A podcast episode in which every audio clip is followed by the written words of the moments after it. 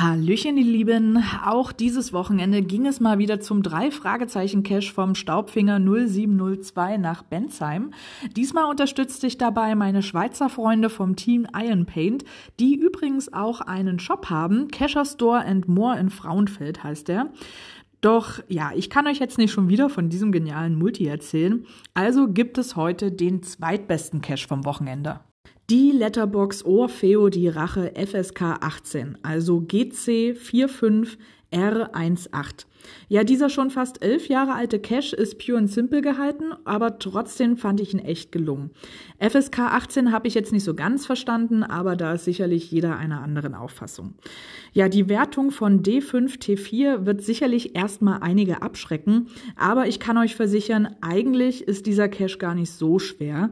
Einzige Voraussetzung, ihr solltet ein Cache-Mobil zur Verfügung haben und ein Smartphone mit Internet und QR-Code-Reader.